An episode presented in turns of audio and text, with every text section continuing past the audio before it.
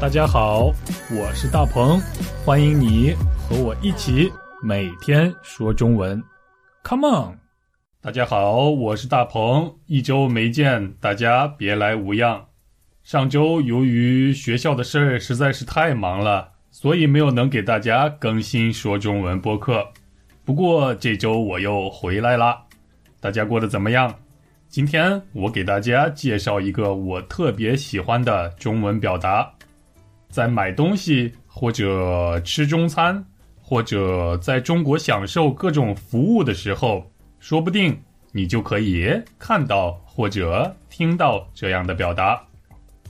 如果你还在犹豫是买还是不买，如果你还在犹豫要吃还是不吃，如果你还在犹豫要去还是不去的话。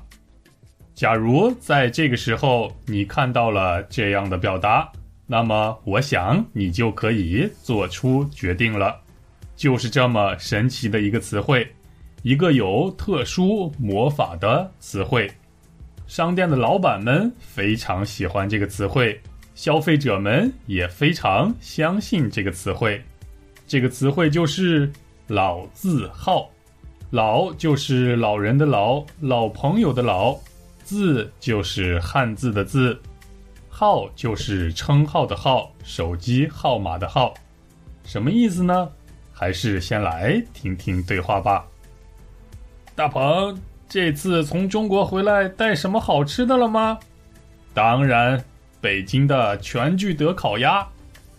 哇塞，真的吗？一定特别好吃。那还用说，全聚德可是中华老字号。快来吃吧！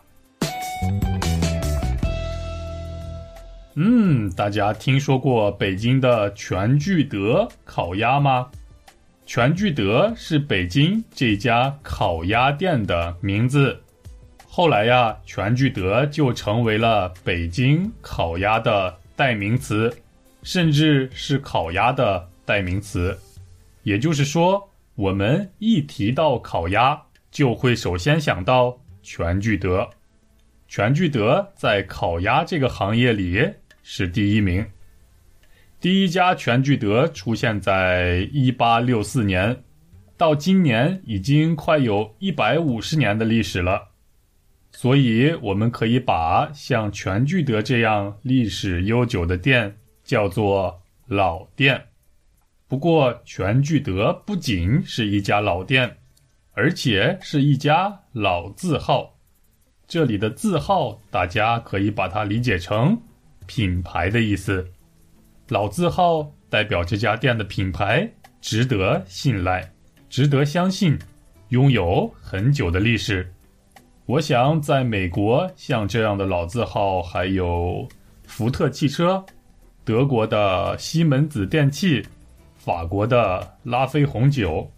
他们都可以叫做老字号，因为他们的历史悠久，而且品质值得信赖。